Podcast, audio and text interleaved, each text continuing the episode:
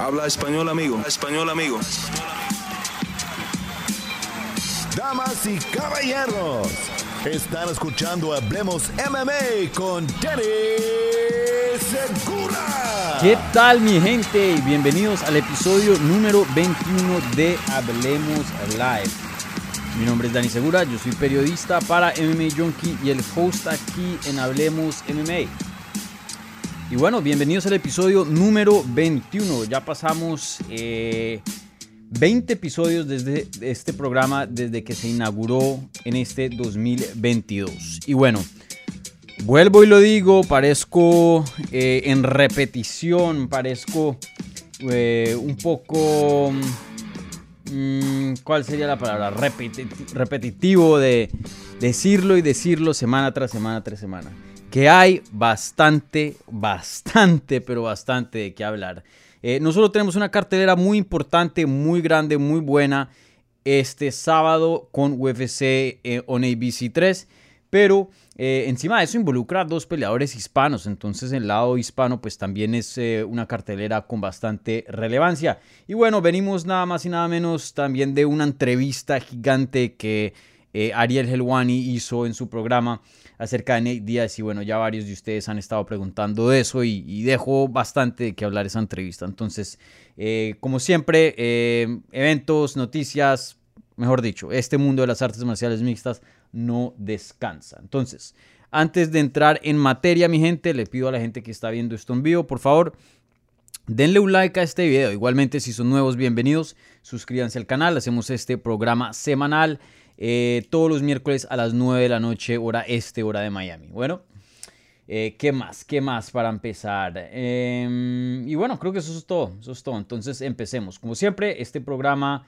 eh, es dirigido 100% por sus preguntas que primero se hacen en la pestaña de la comunidad y ya luego al final de este programa, después de más o menos 20-30 minutos, vamos a pasar a las preguntas del live chat. Entonces, si no tuvieron eh, chance de hacer preguntas en la pestaña de comunidad. Tranquilos, pongan ahí en el live chat y yo voy a contestarles las preguntas en, unos minutos, ¿vale?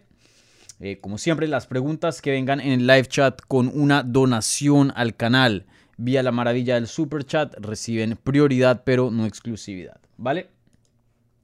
Entonces, empezamos con la primera pregunta.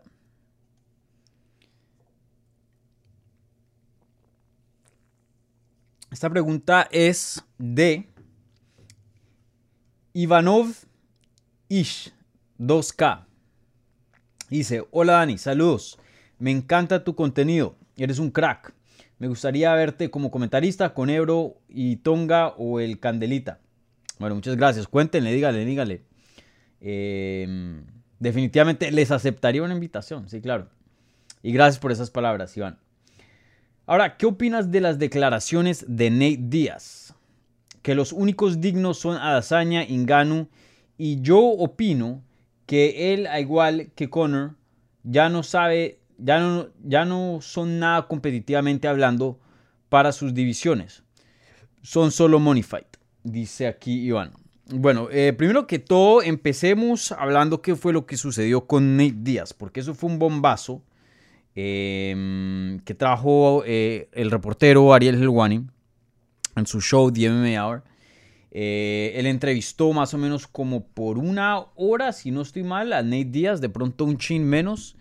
Y bueno, Nate Díaz había obviamente publicado cosas en las redes y, más o menos había dejado saber a la gente eh, sus intenciones, ¿no? Pero nunca había hecho una entrevista em, justo en estos tiempos, en esta situación. Entonces esta es la primera vez que él habla del tema. Anteriormente pues había hablado con TMC, había hecho un par de entrevistas aquí y allá, pero nada tan profundo como esta entrevista. Y, nos dejó bastante de qué opinar y de qué hablar y de qué analizar. Eh, primero que todo empezando con la situación de su contrato. Entonces, hablemos de eso porque creo que es lo más importante. Eh, a veces, em, obviamente, las declaraciones que mencionó que los únicos dignos para una pelea con él sería Adazaña, Inganu, em, unos comentarios un poco, un poco locos, un poco descabellados. Entonces, eh, a veces ese tipo de comentarios tan controversiales, pues em, ahoga lo que sí es noticia, ahoga lo que sí vale, ahoga lo importante aquí. ¿Qué, qué, qué es eso? Es la, la, situación en la que Nate Diaz se encuentra hoy día respecto a su contrato con UFC. Y ya más o menos sabíamos eh, lo que estaba sucediendo, pero Nate Diaz nos da más detalles y, por fin empieza a hablar de la situación abiertamente. Y dijo, y dijo que él es un rehén y lo tienen amarrado y no quieren que termine su contrato con UFC. Eso fue lo que dijo respecto a UFC. Esa fue la declaración más grande, que así se siente, que lleva meses del año pasado, cuando peleó en que junio UFC 263 contra Leon Edwards, Pasaron uno o dos meses y desde ahí empezó a pedir pelea, pelea, pelea, quiero pelear, quiero pelear, quiero pelear. Pero UFC no le daba pelea, no escuchaba nada, decía yo estoy listo para diciembre, para enero, para marzo y no le daban nada, nada, nada. Entonces parece ser que UFC se quedaron callados, no le ofrecieron contrato, eh, pelea, perdón, no le tienen que ofrecer pelea hasta cierto punto. Esperaron hasta el fin, fin, fin, eh, legalmente, donde tienen que ofrecerle una pelea. Cuando se llegó ese límite, le ofrecen a Hamzat Shimaev. Él ya está cansado de pelear con peleadores que van en ascenso. Para construir los nombres de ellos no es un matchup que... Em, pues le favorece a Nate Díaz, toca decirlo así. Hamzat le pasa por encima a Nate Díaz hoy día. Eh, Hamzat eh, está en otra trayectoria también. Hamzat va en camino y es un contendiente verdadero, una amenaza verdadera al título. Y sí estoy de acuerdo con lo que dices, Iván.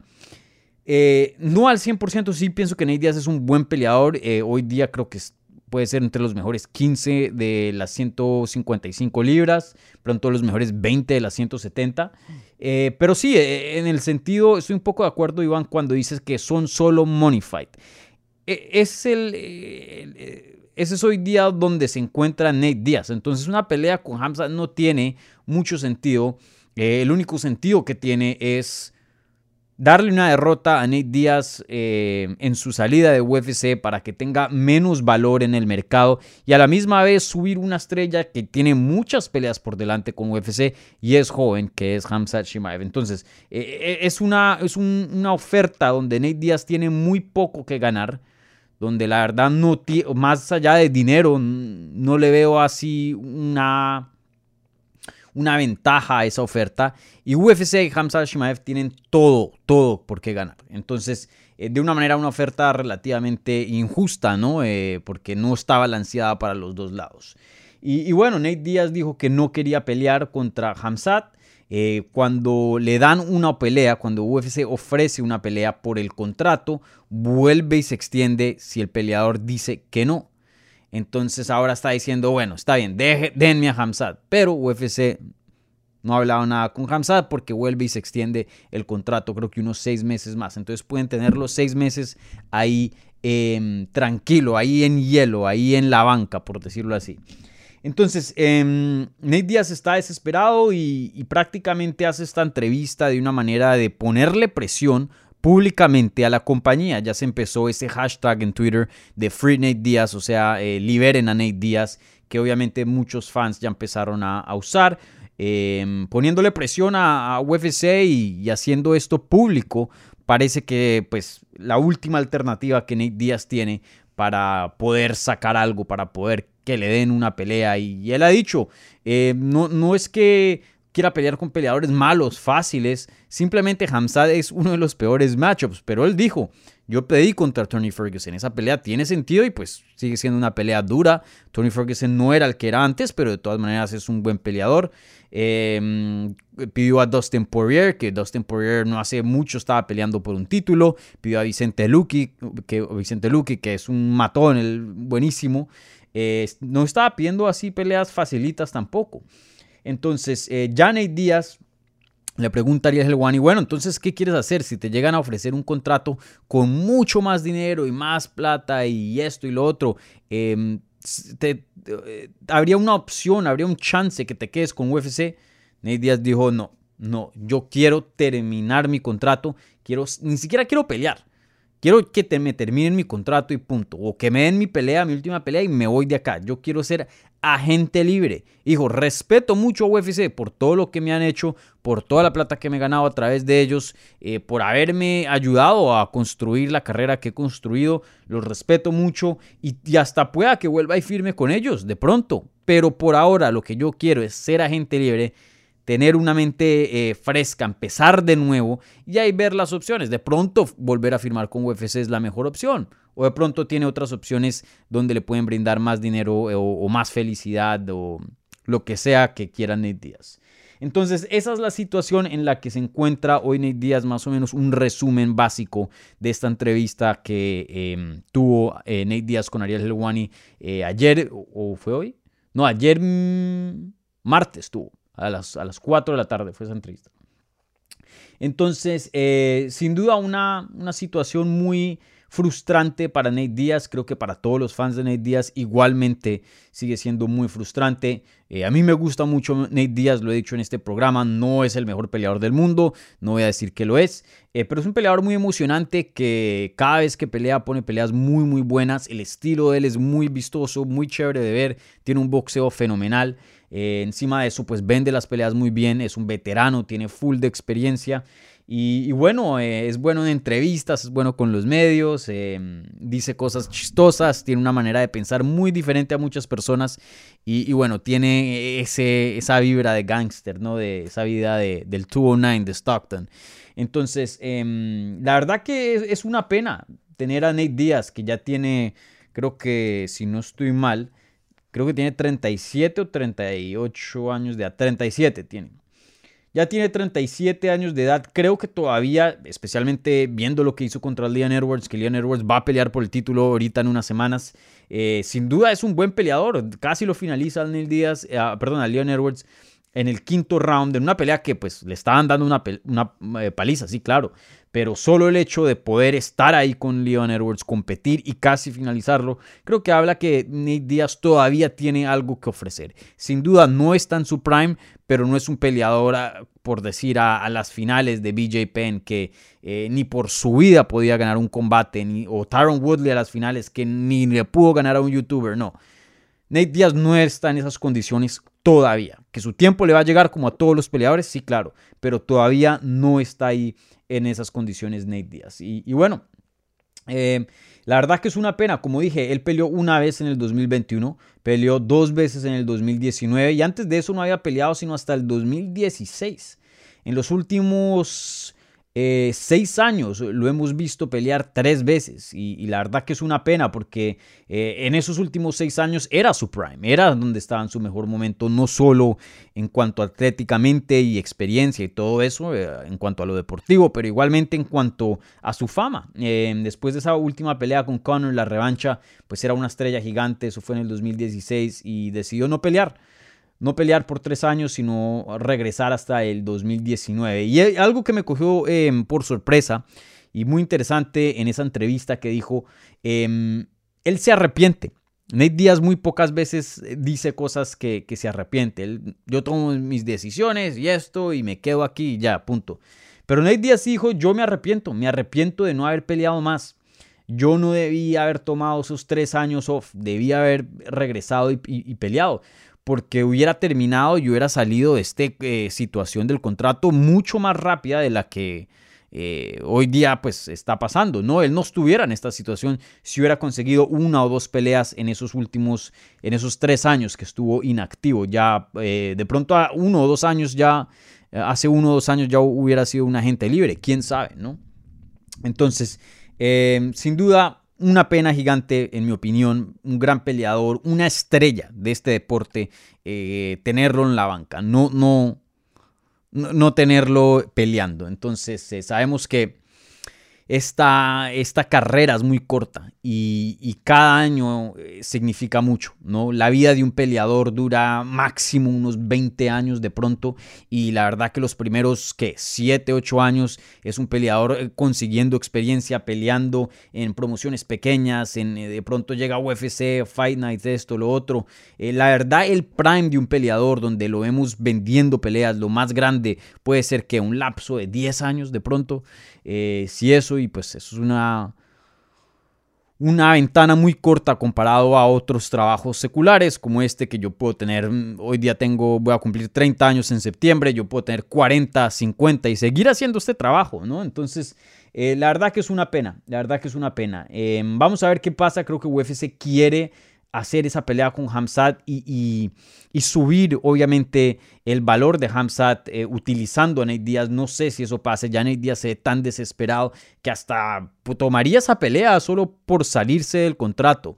Eh, sin duda, eh, una derrota contra Hamzat y especialmente si es muy dominante y eso es lo que se esperaría de, una pelea de ese tipo. pues le bajaría un poco de, de, valor, pero sin duda no lo suficiente para decir nunca jamás voy a volver a ver una pelea de Nate Díaz. No, si tienen un oponente bueno, si es eh, la ocasión adecuada, creo que Nate Díaz de todas maneras, así tenga una derrota eh, eh, para su última pelea con UFC, creo que puede seguir vendiendo. No de la misma manera, pero sí de todas maneras sigue siendo muy relevante ¿no? dentro de la comunidad y, y del deporte. Pero vamos a ver, esa es una opción. La otra opción que veo, UFC quiere que Nate Díaz pelee también con Conor McGregor para cerrar esa trilogía y salir de eso salir de eso, porque de lo que yo he escuchado, pues aquí con McGregor creo que le quedan dos peleas más a su contrato. Si él decide también hacer esas peleas y salirse de su contrato, pueda que eh, hagan esa trilogía ellos mismos fuera de UFC y se ganen un dineral y UFC no toque nada de eso y ellos fueron prácticamente los que construyeron y crearon esta trilogía, ¿no? Entonces, eh, bueno, esta rivalidad, ¿no? Solo han peleado dos veces por ahora y, están empatados eh, con un récord de uno y uno. Entonces, eh, ahí veremos, pero creo que esas son las dos peleas que UFC quiere hacer. O Nate Díaz y Hamzat o Nate Díaz y Conor McGregor 3 y salirse de esa mega pelea. Punto. Entonces, ahí veremos. Y bueno, eh, quería hablar de esto porque me parece lo más importante de, la entrevista de Nate Díaz, de estas declaraciones de Nate Díaz. Entonces, yo sé que no fue exactamente tu pregunta, Iván, pero ya ahora pasando a lo que preguntaste de sus comentarios con eh, diciendo que Israel Adesanya y Francis Ngannou son los únicos dignos, son los únicos eh, que valen la pena para él como oponentes. Eh, creo que no decía eso en cuanto a peleas de verdad. Creo que aquí toca em, leer claramente y detalladamente las declaraciones de Nate Díaz, porque veo que pues em, a veces pues se pierde esto, también muchos medios escribieron sobre esto y, a veces se, deja presentar como es, diciendo que Nate Díaz quiere pelear contra Francis Ngannou y la verdad que eso no es la verdad. Eh, les voy a leer aquí, les voy a traducir, esto está en inglés, eh, les voy a traducir en español exactamente lo que Nate Díaz dijo respecto a, mm, a Hazaña y Engano. Dijo, yo no quiero pelear con estos eh, nuevos peleadores. Em, no quiero pelear con estos nuevos peleadores que han sido noqueados y sometidos por todo lado. Y segundo, dije, los únicos dos oponentes que valen la pena para mí son Francis Ngannou o Israel Adesanya. Con todo respeto, porque yo no quiero esos problemas, eh, yo no quiero pelear con esos, esos, esos, manes, esas personas. Me gustan ellos bastante. Eh, ¿Sabes lo que quiero decir? Pero si voy a pelear con alguien, tiene que ser alguien que ha hecho algo grande, como es esas personas. ¿no? Y bueno, ahí dijo unas malas palabras, pero no las voy a repetir aquí. Eh, pero eso es lo que él se refiere, que tiene mucho respeto por Israel Adesanya, mucho respeto por Francis Ngannou, por lo que han hecho sus carreras, y los ve como gente que vale la pena pelear, gente que son retos, gente que son de respetar. Eh, no gente que quiere pelear, no creo que Nate Díaz se quiere subir a peso pesado y, fajarse con Francis Ngannou, no, imposible, UFC nunca haría eso, Nate Díaz estoy seguro que nunca firmaría un tipo de, contrato con, con Francis Ngannou, sea boxeo lo que sea. Eh, pero eh, él más o menos está hablando de ese tipo de oponentes. Eso es lo que está hablando. Em, me sorprende porque creo que no mencionó ahí a, a Kamaru Usman. Kamaru Usman creo que tiene que estar en esa conversación. Él ha hecho cosas grandes, ¿no? Si Nate Díaz está mencionando de, personas que han hecho cosas eh, hoy día dentro de las artes marciales mixtas que son, eh, que tienen peso, que valen, mm, de pronto que no son históricas, pero que apuntan para hacer historia, de pronto, eh, Inganu, Adesanya, Volkanovski, Camaro Usman, Olivera todavía no, pero se acerca. Si gana una, dos, tres peleas más, ahí ya entra en la conversación. Pero eso es lo que Nate Díaz se refiere, ese tipo de oponentes, no que quiere pelear contra Francis Ngannou y su hazaña, ¿no? Entonces toca aclarar eso, ¿no? Porque em, a veces se hace un gráfico con solo una palabrita o solo una frasecita de lo que dijo y la gente ya asume, hey, ya quiere pelear contra Francis Ngannou. No, no, mi gente. Está, chiflado, está loco el Nate Díaz, pero tampoco tan loco. ¿Vale? Pero sí, sin duda, em, comentarios muy interesantes de Nate Díaz. Vamos a ver qué, qué termina este desarrollo, en qué termina esta situación. Yo espero que Nate Díaz va a estar fuera del octágono por otros mesecitos más y, bueno, creo que UFC va a usar todas las tácticas posibles para... Em, si no tienen de otra y Nate Díaz termina con el, contrato porque lo tienen que terminar y pues UFC está em, legalmente obligados a, cumplir con ciertas cosas, creo que van a hacer lo posible para ellos salir ganando eh, en esta situación, ¿no? Eh, lo más posible, ¿no? Eh, es un poco entendible, suena cruel, ¿no? Pero a la misma vez es negocios, ¿no? Entiendo muy bien, em, pero también parte de mí es como que así va, van a... Así van a tratar a una leyenda de este deporte, porque Nate Díaz es lo que es, una, una leyenda. Eh, así van a tratar a una de las estrellas más grandes de este deporte. Un poco triste, un poco cruel, pero así es el, los negocios, ¿no? Buena pregunta, Iván, buena pregunta. Bueno, aquí eh, pasamos a otra pregunta y les recuerdo a la gente que está viendo esto en vivo, por favor, denle un like. Ahí tenemos ya bastantes en vivo y, no los suficientes likes. Entonces revienten ese botón de like, ¿vale? Es gratis. Igualmente, si son nuevos, bienvenidos. Mi nombre es Dani Insegura. Yo hago este programa semanalmente todos los miércoles a las 9 de la noche, hora este, hora de Miami. Bienvenidos, suscríbanse para no solo tener este programa y participar, pero em, entrevistas, análisis, predicciones, em, mejor dicho, ¿qué no hacemos en este canal?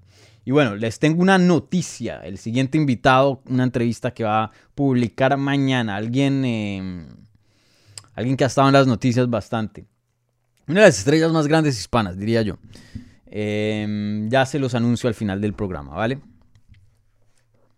Vuelvo les digo, revienten ese, ese botón de like, ¿vale? Gracias. Bueno, ahora pasamos a Chaglia Jairo.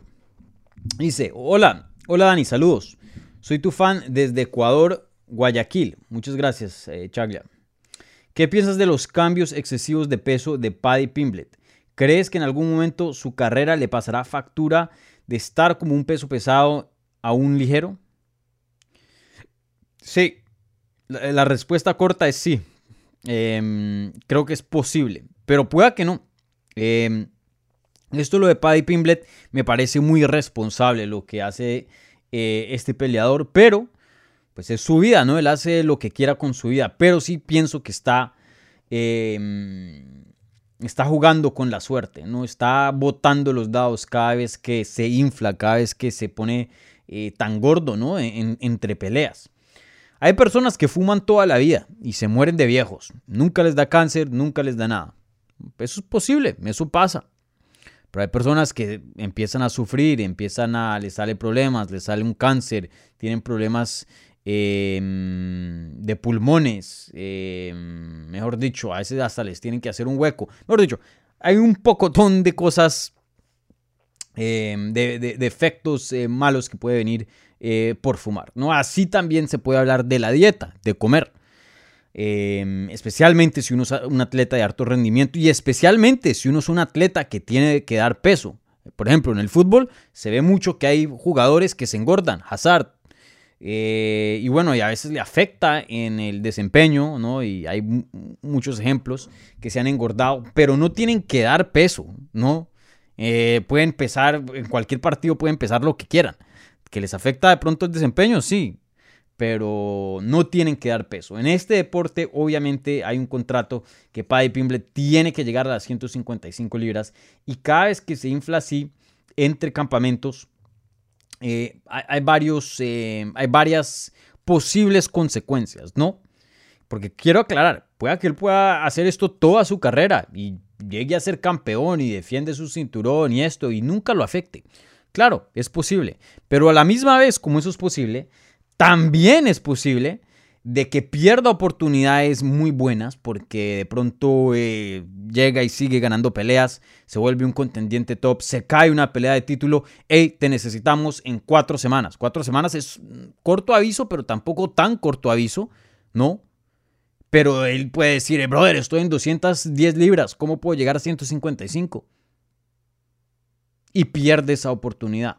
Hay una frase muy famosa que dijo Conor McGregor dijo, yo me mantengo listo para no tener que prepararme para estar listo. Algo así. Dijo, I stay ready, so I don't have to get ready. Y, y, eso en este deporte pasa mucho. Las oportunidades pasan y la tomas o no. Y hay muchos ejemplos. Michael Bisping. Brother, se cayó la pelea de Luke Rockhold contra... ¿Quién era? Es que... Em, ¿Era Whitaker? No me acuerdo. Pero puedes pelear en una semana, dos semanas, de una. Y miren, se volvió campeón y fue ahí y defendió su título. ¿Quién más ha, hecho eh, peleas así? Mucha gente, mucha gente ha tomado peleas de corto aviso y, les ha cambiado la carrera. Les ha cambiado la carrera completamente. Entonces, eh, esa es una cosa. Pierde oportunidades por inflarse tanto. Otra cosa, brother, la comida que él está comiendo no es que se sube de peso. Un Dustin Poirier que pelean 155 a veces llega a 180 entre campamentos. Yo he entrevistado a Dustin Poirier entre campamentos y ese man se pone gigante. Y sí, no come de pronto tan limpio, pero por lo general sí. O sea, es un grande saludable, por decirlo así. Y de hecho, hasta diría que entre campamentos es hasta bueno que, pongan un poquito, se engorden un, un chin, ¿no? Y, suban de peso un poco. No es tan bueno estar de un, porcentaje de grasa tan bajo todo el año, ¿no? Eso también trae sus, puede traer sus problemas. Pero el tipo de gordura de, de Paddy Pimblet no es eso, que se pone a alzar pesas y se pone manga y, y ya no está tan rayado, no. Es gordura estar comiendo pizza y de comida chatarra y de panza y cachetes, todo. Entonces eso también le puede traer problemas de salud. También puede llegar hasta un punto que eh, la cortada del peso es irreversible, o sea, llegar a 155 nuevamente, porque hay peso que se queda. Hay peso que se queda, eh, por más de que haga dieta, por más de que entrene, hay peso que se queda. Y entre más le pasen los años, porque es joven, más chance pueda que, que se le quede algo de ese peso y pueda que no llegue otra vez a las 155 libras y, le y se tenga que subir a 170 donde, donde de pronto pierde ventaja de tamaño, donde de pronto no puede em, eh, tener un performance tan bueno. ¿no? Igualmente em, em, se ha hablado de que pues, ciertas comidas también le pueden traer problemas de salud, etc. Mejor dicho, no me gusta para nada lo que Paddy Pimblet hace. Si yo fuera el manager de él, si yo fuera el entrenador de él, haría lo posible para que no hiciera lo que él está haciendo. Pero, vuelvo y lo digo, él es un adulto, él no es ningún niño, puede hacer lo que quiera. Pero, brother, yo no le aconsejaría eso. No le aconsejaría eso. Y por ahora, empezando, está bien. Pero ya cuando entre al top, si es que llega a entrar al top 15, todos los de top 15 están haciendo todo perfecto. Todo perfecto. En el top 15 eh, se superan por lo mínimo la más mínima ventaja. Todo el mundo está buscando qué hacer para, para poder llegar a ser el número uno. Y una de esas cosas es la dieta, una de esas cosas es vivir bien, una de esas, de esas cosas es cuidarse. Entonces, bueno, ahí veremos, pero sí, no me gusta para nada lo que Padre Pimblet hace, pero hay cada quien, cada quien lo suyo.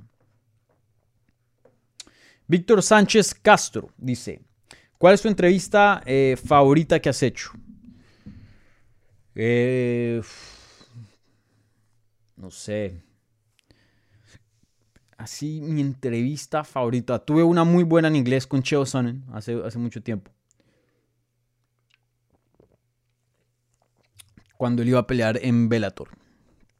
Eh, creo que esa, mucha gente la vio, mucha, mucha gente vio esa entrevista. Mm, igualmente eh, una vez entrevisté a Mirko Krokop y, y, digo yo una de las mejores entrevistas que, que él ha hecho porque Em, él por lo general no le gusta mucho los periodistas, no le gusta mucho y te da así respuestas muy frías. Entonces yo dije, ¿para qué le voy a preguntar si me va a decir lo mismo que le dice a toda esta gente? Entonces me puse a hablar de, sus mascotas. Vi en Instagram que tenía mascotas y, se le cambió la cara y tenía una sonrisa y eso no paraba de hablar, que había encontrado una vez en un bosque, porque él vive cerca de un bosque, una ardillita.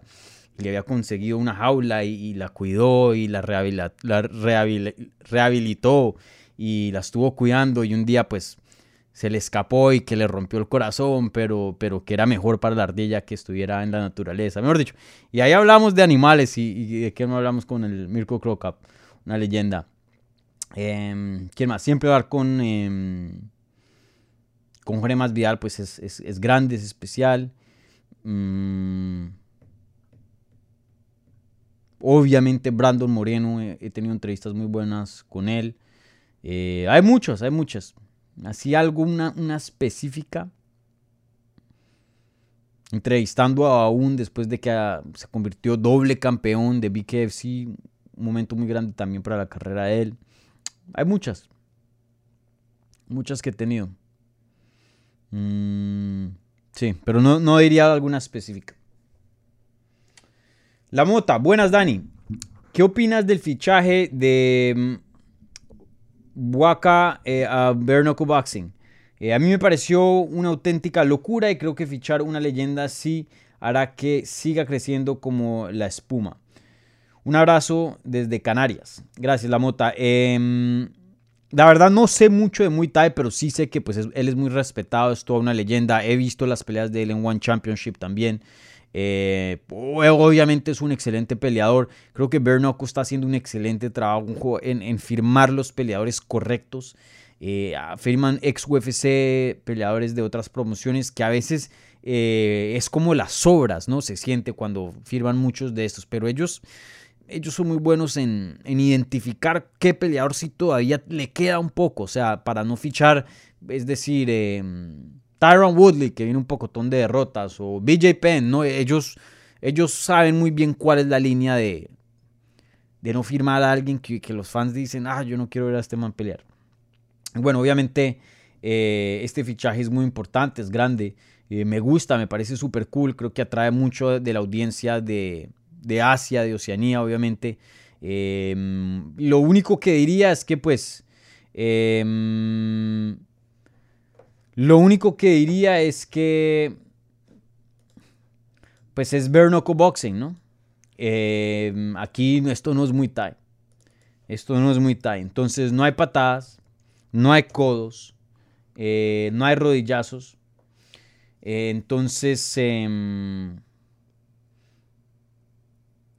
entonces sí, Waka, pues obviamente es Bernoco, va a ser bacano, pero lo que él lo hace una leyenda, lo que construyó su carrera, quién es hoy día, es muy ta, es las rodillas, es las patadas a la cabeza, es los codazos. Y pues eso un Bernoco no va a estar presente. Entonces, eso es lo único que medio me, me molesta, pero sí me, me, intriga cómo, cómo va a ser, cómo le va a ir. Eh, sin duda, pues es un excelente peleador ese man. Entonces, eh, ahí, ahí veremos, ahí veremos cómo le va. Sin duda voy a estar viendo. Voy a estar viendo.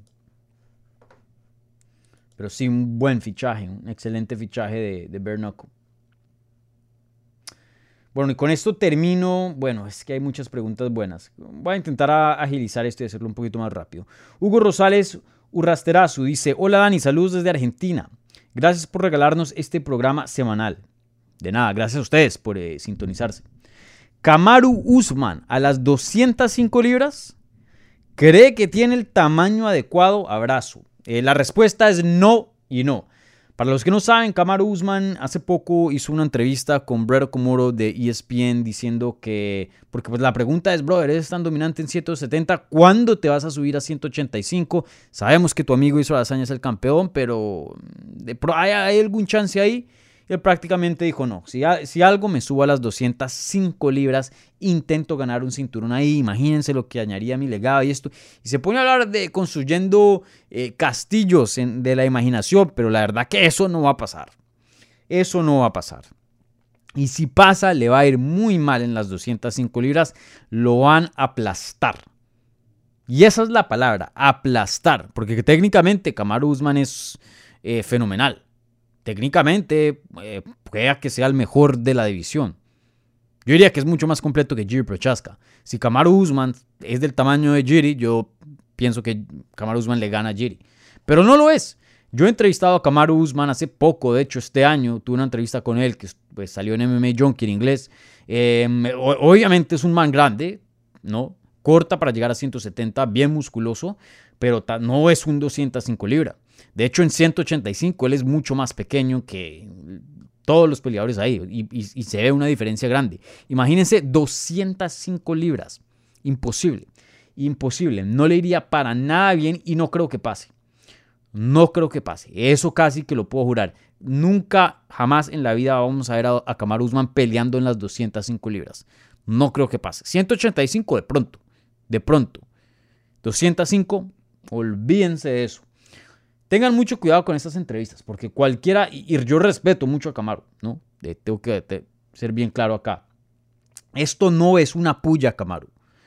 Pero a veces los peleadores dicen muchas cosas y simplemente nunca se cumplen, no, no son verdad. Yo aquí puedo decir, brother, mañana voy a ir a la luna. Que pues técnicamente es posible, sí, eh, físicamente tenemos las capacidades para llegar, pero que voy a ir, ¿no?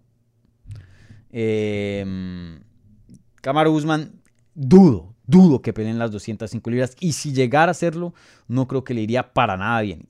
Y supongamos que ganaría una pelea y, más allá ganaría un título, pues ahí sí, miren, me callo, hago todo un video diciendo qué tan, aquí repitiendo mil veces, me equivoqué, me equivoqué, me equivoqué, en respeto a Camaro. Pero estoy casi seguro, estoy 100% seguro que eso nunca va a pasar. No se dejen llevar a veces por algunos comentarios. Bueno, y con esto cerramos, men. Muchas buenas preguntas, pero ya quiero pasar mm, al live chat. Eh, aquí pregunta Jorge A. Hola Dani, ¿qué opinas de la polémica con el regalo de Dana White de 250 mil dólares a un youtuber? Luego bloquea a los peleadores por no pagarles un poco más. Bien controversial estuvo eso. Mucha gente estuvo hablando de esto. Esto fue mm, ayer, eh, martes, sí. Dana White sale un video publicado por Kyle. ¿Cómo es que se llama este man? Kyle.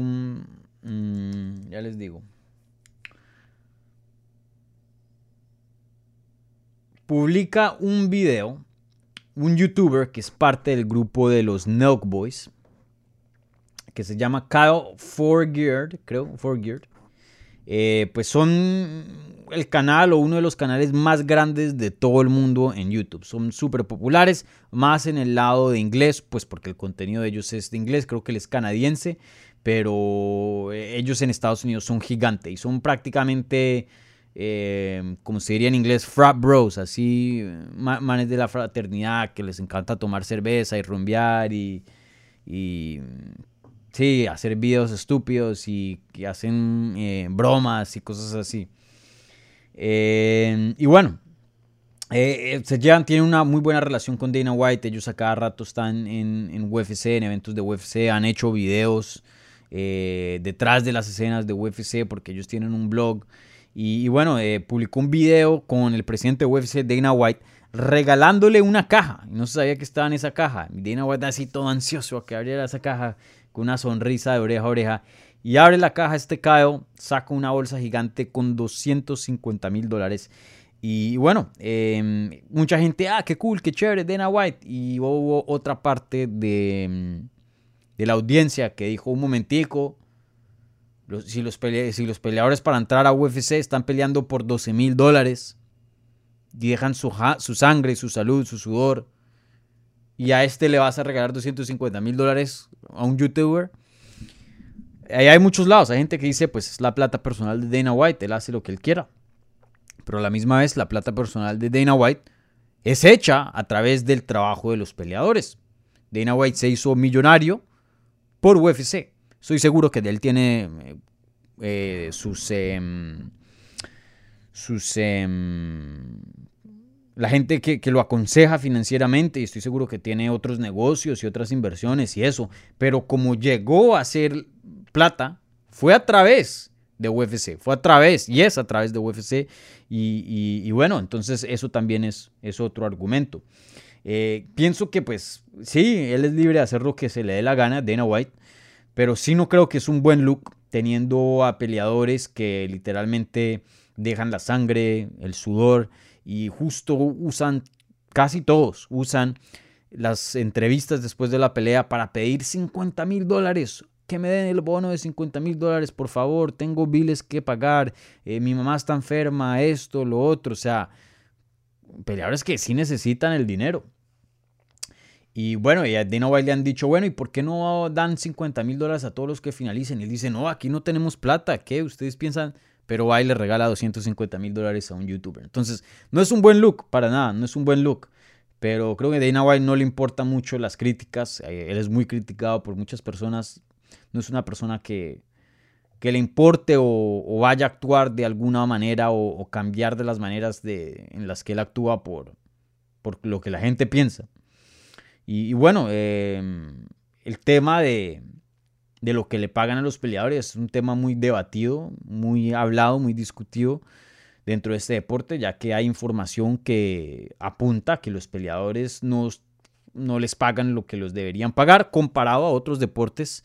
Em, los peleadores ganan mucho menos de lo que se gana, eh, los peleadores de UFC específicamente ganan mucho menos comparado a, cuanto a porcentaje a otros eh, deportistas a través de, muchos otros deportes. Entonces, mm, ahí, hay, ahí hay un debate. Pero si para nada no, es un buen look teniendo en cuenta eh, lo que se habla de, de fighter pay, de lo que le pagan a los peleadores, del pago de los peleadores. Pero, ¿Qué más? ¿Qué más se puede decir de eso? Dana White es libre de hacer lo que él quiera.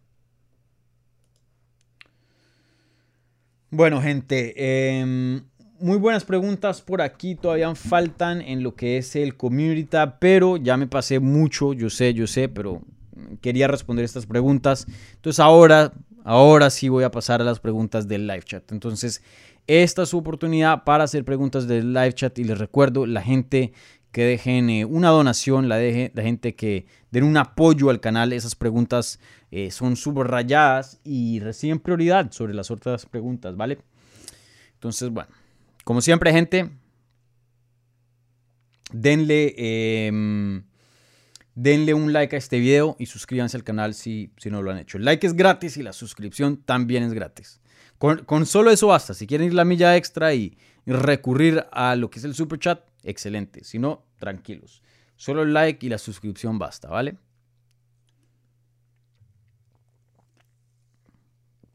Bueno, a ver qué tenemos por aquí en el live chat. Bueno, primero lo primero, un super chat por acá. Y esto es de Marco, Marco Moloco, cero. Y bueno, y aquí pregunta, mm, bueno, no pregunta, dice, Dani, Usman no tiene nada que hacer en las 205 libras. Sí, Marco. Primero que todo, muchas gracias por el apoyo por acá. Y segundo, em, sí, brother, no tiene nada que ver en las 205 libras. Hay una diferencia muy, muy grande, yo la he visto, entre Camaro Usman y un peleador de 185. Ahora, imagínense, 205 libras. Em, sí, es una diferencia muy, muy abismal. Y bueno, a veces si es una categoría, por ejemplo, George. Pierre se puso más pesado para pelear en 185 libras. Pero hay, hay un punto donde ya es de talla. O sea, por más músculo de que puedas añadirle a tu cuerpo, ya es de, de, infraestructura que ya está construida y que no vas a crecer más. Eh, no tiene nada que ver en las 205 libras. Cero. Y estoy seguro que nunca va a pelear en las 205 libras. Ese tipo de comentarios no le creo hasta que lo vea.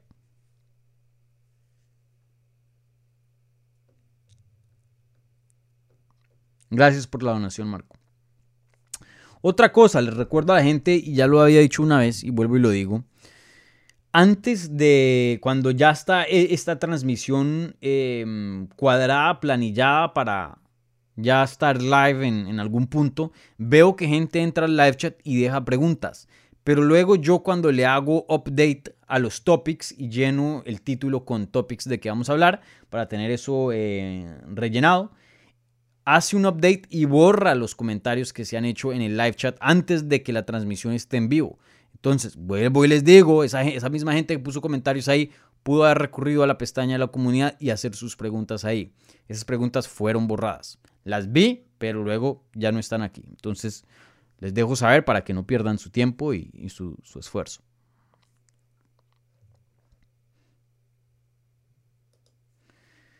Eh, Sami, Marfa, hola hermano, saludos desde Ecuador, saludos. Eh, ¿Qué piensas de la pelea y cómo tu análisis de Michael Morales y Rasmis eh, Brahimov este 30 de julio? Gracias y felicidades, espero que siga creciendo el canal. Sí, yo también espero. Hemos, eh, eh, se, ha, se, ha, enfriado un poquito, estábamos disparados y no sé qué ha pasado últimamente. También no he hecho tanto contenido como estaba haciendo al principio de este año, he estado bien ocupado. Eh, no, no quiero dar análisis todavía, no sé mucho de, de Ramis, la verdad que mm, obviamente conozco de Michael Morales muy bien. Eh, de Ramis no sé bastante y no quiero darte un análisis no educado. Entonces me, reservo para una previa que haga para esa cartelera del 30 de julio, que es una cartelera importante. Eh, ahí tendrás mi análisis sobre esta pelea. Muchas gracias por esas palabras, eh, Sami. Saludos, Dani. Jesús me dice por acá.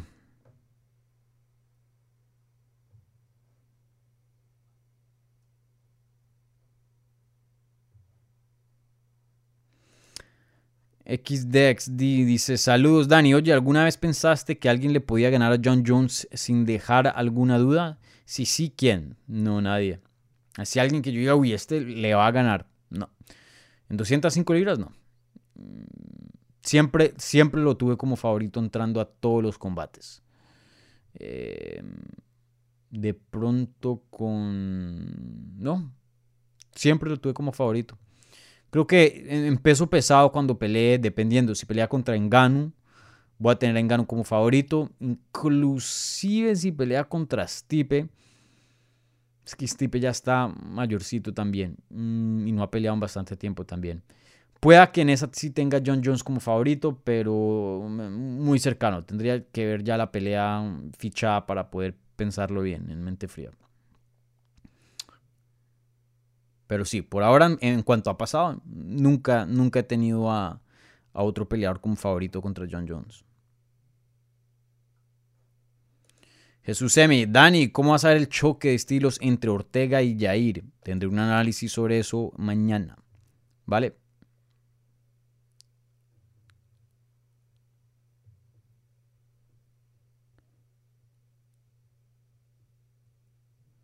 No sé, por aquí. Saludos, Dani. ¿Con quién vas? ¿Charles Jourdain o Shane Burgos? Uf, pelea muy dura. Creo que Shane Burgos. Creo. Pega más duro. Pero muy dura. O una pelea muy pareja.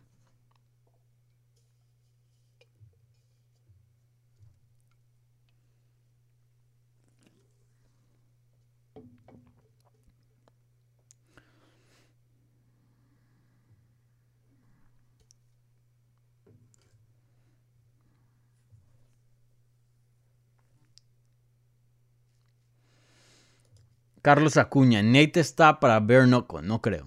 No me gustaría verlo en Bare. En boxeo de pronto sí, pero en Bare no. Miren, para Nate estas son las peleas que me gustaría ver. La de Conor, la tercera de la trilogía, para mí esa es la número uno. Esa es la, la, la primera pelea que yo pondría a Nate Díaz. Eh, de pronto una revancha con más Vidal sería medio interesante. Nate no le dieron mucho tiempo para preparar y mucho de eso pues venía de esa pelea de Anthony Pérez que lo habían cortado bastante y esas cortadas no se pudieron sanar y se abrió y pues eso tuvo una tuvo un efecto en el combate. De pronto una revancha con esa mm, sería interesante. Una pelea entre Nate Díaz y Max Holloway me encantaría. Eh, para inaugurar a Holloway de vuelta en 155 creo que sería un excelente un excelente paso para Holloway y pues también para Nate Díaz creo que una pelea buena. Eh, Nate Diaz contra Dustin Poirier también sería muy buena. Nate Diaz contra Gagey también sería muy buena. Mm, Nate Diaz Bobby Green me gustaría verla. Nate Diaz lo que tiene es peleas. Hasta la de Jake Paul. La verdad, Jake Paul no, no es que me, me encante, no me gusta mucho.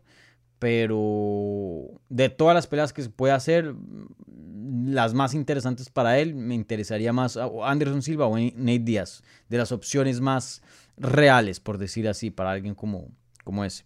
Y creo que Nate Diaz hasta le calla la boca de pronto. Yo creo que sí le ganan boxeo.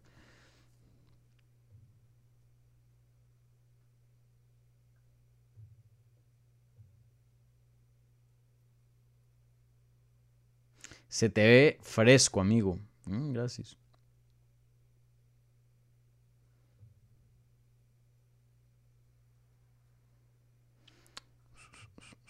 Aquí preguntándome sobre Michael Morales, ahí tendré el análisis en su debido tiempo.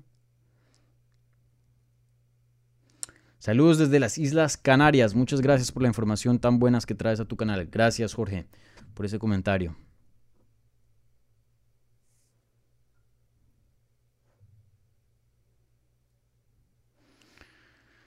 Shalashaka, Shalashaska X.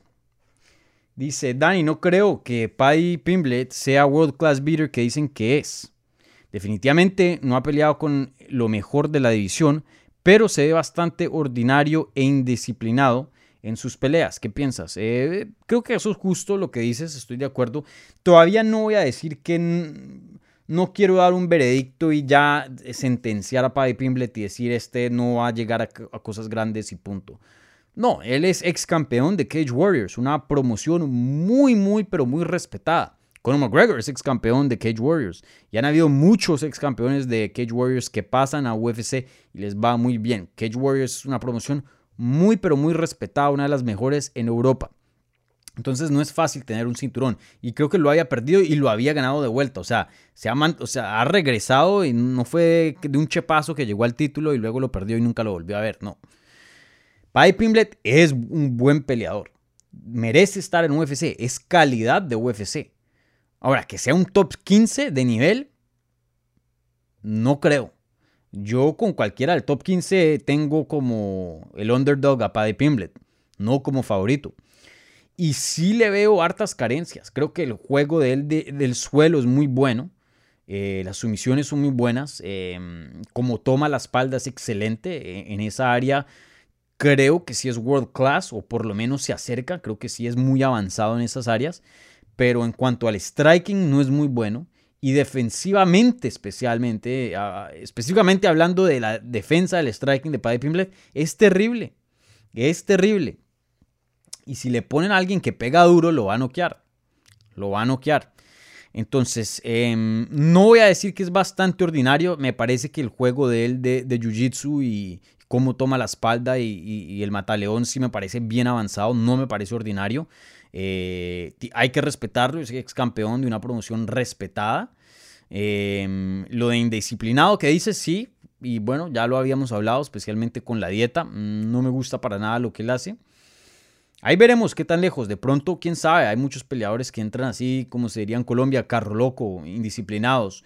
Y con el tiempo, con la edad, con las, em, los aprendizajes que deja la vida, que dejan las peleas, pueda que se aplaque y, pueda llegar a, hacer cosas grandes, ser rankeado, entrar al top 15, top 10. Es posible, es posible. Vamos a ver, vamos a ver. Pero estoy de acuerdo que sí, mucha gente ya lo está vendiendo por, por la fama, mucha gente eh, mezcla y confunde la fama como una indicación de alto nivel. ¿no? Hay peleadores calladitos, pero no, no están tan rankeados porque no hablan. Entonces mucha gente confunde eso y hay peleadores que hablan mucho, son más o menos buenos, pero están más rankeados de lo que deberían ser. Eh, sí creo que eso pasa con Paddy Pimblet. Creo que la estrella de él es más grande que, que, que sus habilidades en sí pero un peleador todavía joven que puede mejorar, quién sabe. Todavía no, no estoy no, no, estoy dispuesto, no estoy listo para decir este solo es un famoso y ya. No, quién sabe. Esperemos a ver. Pero sí, indisciplinado sí lo es. Por lo menos con la dieta. Aquí Marco Marco Moloco con otra eh, donación aquí al super chat. Muchísimas gracias, Marco. Em, y aquí pregunta Dani, ¿por qué Sean Shelby ha tenido más protagonismo que Dana últimamente? Dana es el alma de UFC. Los careos con Dana de por medio son insuperables. Eh, la verdad a mí no me importa, careo es careo. Yo ni siquiera me, me doy cuenta si es Sean Shelby, si es eh, Mick Miner, si es Dana White. La verdad a mí no me importa. Em, creo que si Dana White está presente, lo único que significa es importancia, porque Dana White no va a estar presente para cualquier pelea, y eso es lo que vemos en los Fight Nights. Hay tantos Fight Nights hoy día. Casi todos los fines de semana hay una pelea que Dana White ni, ni se presenta para esas peleas. Él solo se presenta para los pay-per-views y para Fight Nights grandes. Y ya. Entonces, em, ¿por qué vemos a, a Sean Shelby tener más protagonismo que Dana White últimamente?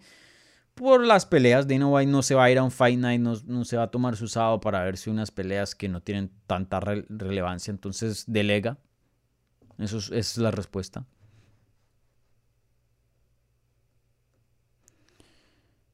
Muchas peleas. Estoy seguro que él ni siquiera sabe eh, toda, toda la gente que pelea los fines de semana.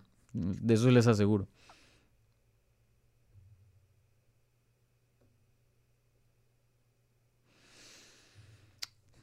Aquí saludos desde mm, Chilpancingo, Guerrero, México. Saludos.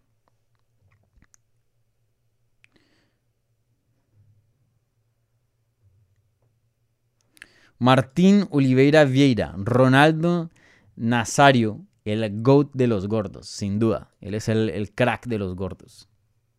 Y gordo jugaba bien todavía. También tuvo muchos problemas de rodilla, ¿no? Eso creo que no ayudó. Pero estoy seguro que, le gusta comer. Yo, yo conocí a Ronaldo em, en un evento de UFC. Él es fanático de UFC, o era. Cuando Anderson Silva estaba en sus mejores momentos, él iba a las peleas de UFC. Y yo lo vi una vez. Em, y habla, pues obviamente jugó para el Real Madrid, jugó mucho tiempo en España y, en ese tiempo un colega lo, lo entrevistó. Ronaldo era un fan gigante de UFC, o no sé si todavía es, no, no lo veo por las peleas, pero antes él iba. Él antes iba.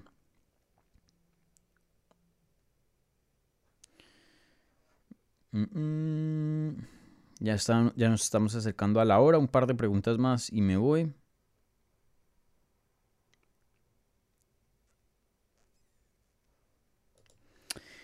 ¿Crees que ahora con la victoria de Fisiv sea más factible que él vaya contra Dariush y se haga Oliveira Makachev. Saludos desde Aguascalientes, México, de la tierra del turbo, de Alejandro Pérez. Em, creo que la, victoria de Fisiv no cambia mucho en cuanto a, Oliveira Makachev. Creo que esa pelea se va a hacer, todo apunta a que se va a hacer. Eh, no creo que la, victoria de Fisiv tenga que ver en esa ecuación ahí. Eh, y es posible que le den a, mm, a Dariush Fisif, es posible, yo sí creo. No parece ser de lo que he visto comentarios de Dariush que le vayan a dar un oponente bien alto, de buen nombre. Parece que UFC no está dispuesto a, darle ese tipo de oportunidades. Que pues desafortunadamente, porque viene de seis victorias consecutivas, victorias muy buenas también y muy emocionantes.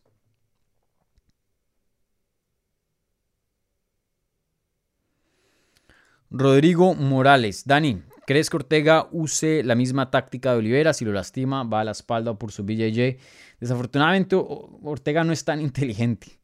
Eh, y no lo digo en cuanto a persona, en cuanto a inteligencia de pelea. Puede que cambie, pero eh, Ortega, yo creo, en mi opinión, tiene muchas armas para pelear de una manera mucho más inteligente de lo que él pelea. Él se calienta en la pelea y así le estén dando duro en el striking, él va a seguir dando puños. Ese, ese Ortega es, es loquillo y lo digo de buena forma. O sea, pone peleas súper emocionantes, pero a veces por la emoción no, pelea tan inteligente. Creo que sí tiene las facultades para eh, implementar mucho de las estrategias que Oliveira implementa. Obviamente el, jiu-jitsu de ellos es, es distinto. Me parece a mí más mortal el de Oliveira pero creo que Ortega pudiera recurrir a ciertas cosas como la que mencionas de que si lo lastiman se va a la espalda, pero usualmente si lo lastiman Ortega sigue marchando hacia adelante. Pero debería, sí. Dani, no sabía que peleaste contra Demetrius Johnson. Sí, nos dimos durísimo y me ganó, men. Me ganó.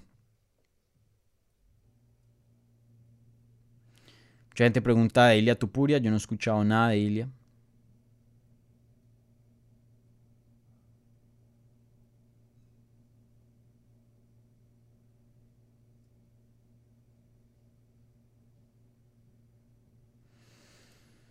Mm, mm, mm, Saludos desde La Romana, República Dominicana. Me gustaría ir por allá, La Romana.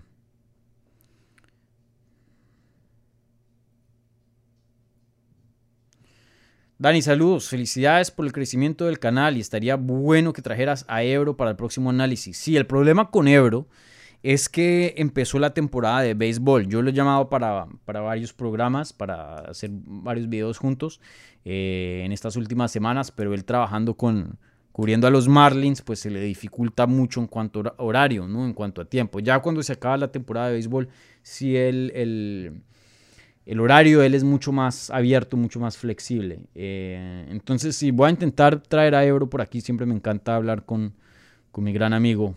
Em, pero pues entiendo también pues, que él tiene sus obligaciones ahí con su trabajo en el nuevo Herald. Y, bueno, em, si se puede, se puede. Si no, pues, pues no.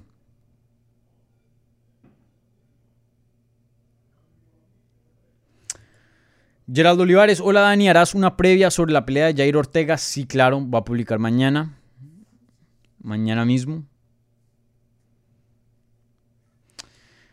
Hola Dani, ¿crees que Jake Paul le gane a Hassim Rahman? Saludos eh, desde siempre desde Perú. Saludos como siempre desde Perú. Eh, pues sé cómo pelea Jake Paul, he visto, conozco la calidad de boxeo de él. La de Hassim Rahman todavía no he visto las peleas de él. Sé que es 12 y 1, sé que el papá de él fue ex campeón de peso pesado de, de boxeo, pero eh, Rahman en sí, 31 años de edad, 12 y 1, no parece ser la estrella que que pronto prometía hacer por el legado del papá. Creo que con 31 años de edad, imagínense, eso es lo que tiene el Canelo.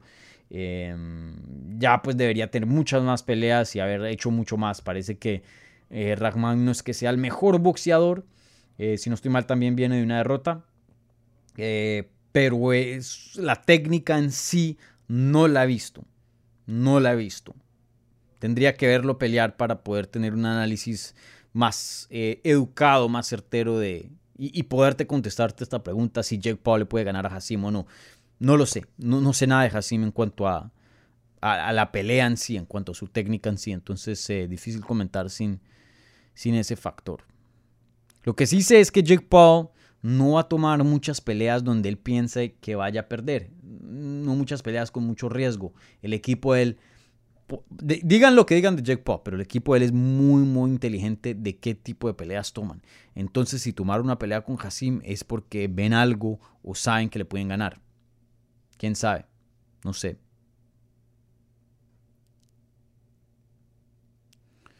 No sé, no sé.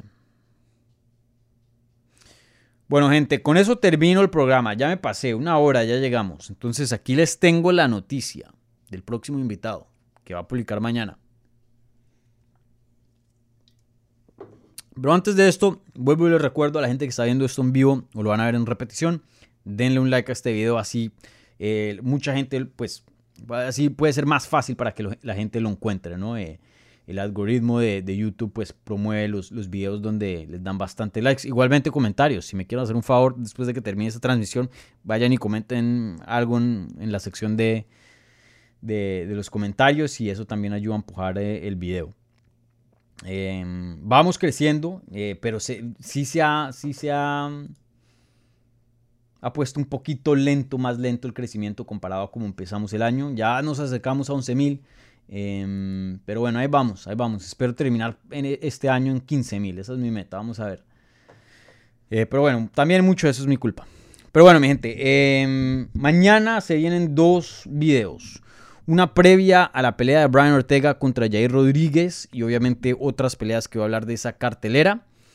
Y también el otro invitado, eh, también el otro video, perdón, va a ser una entrevista. Y esas con nada más y nada menos que con Jair Rodríguez. Em, hablé con él hoy, ya edité esa entrevista, ya está en el canal en privado.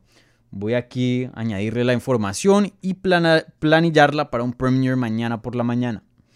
Hablé con Jair Rodríguez, obviamente, acerca de la pelea con Brian Ortega. Hablé de las eh, críticas que yo mismo le, he puesto a él en este programa, de, su inactividad en su carrera, y me dijo por qué.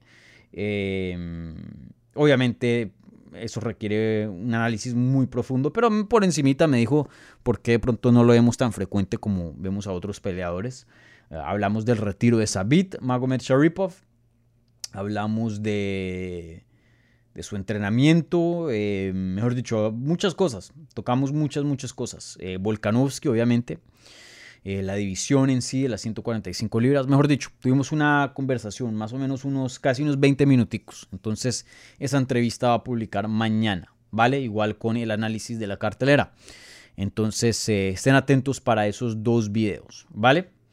Entonces, bueno, mi gente, como siempre, se les quiere. Muchísima gente, muchísimas gracias a toda la gente que dejó comentarios, dejó preguntas en la pestaña de la comunidad. Igualmente en el live chat. Gracias a Marco por esas donaciones, ese apoyo al canal. Ahí estoy gestionando unas cosas que de pronto van a, unos cambios al canal que de pronto veremos en los próximos meses.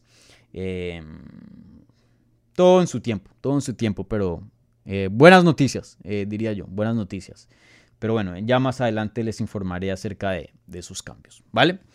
Por ahora, un abrazo, que descansen mi gente, se les quiere, como siempre, síganme en las redes sociales, estoy tuiteando mucho más en español hoy día, síganme en arroba Dani Segura TV, igualmente sigan Hablemos en Instagram, Twitter y Facebook, en arroba Hablemos MMA, ahí también publico bastante. Y si se quieren mantener al tanto de todo lo que pasa en este canal, una excelente forma es siguiendo esas plataformas. Igualmente, si quieren conectar con otros fanáticos de las artes marciales mixtas, otros fanáticos de este contenido, de este canal, eh, sigan eh, esas plataformas para eh, unirse a la comunidad, ¿vale?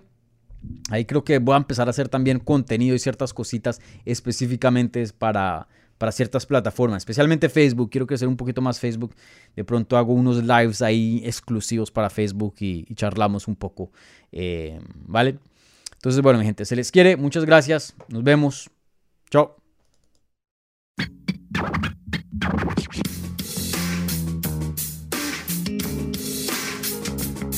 Gracias por escuchar Hablemos MMA. Si les gustó el show, los invitamos a que se suscriban en su plataforma favorita de podcast para recibir episodios semanales. También déjanos tu review o cualquier comentario. Pueden seguir Hablemos MMA en Twitter, Instagram y Facebook en arroba Hablemos MMA. Y me pueden seguir a mí en arroba Dani Segura TV. Hablamos la próxima semana.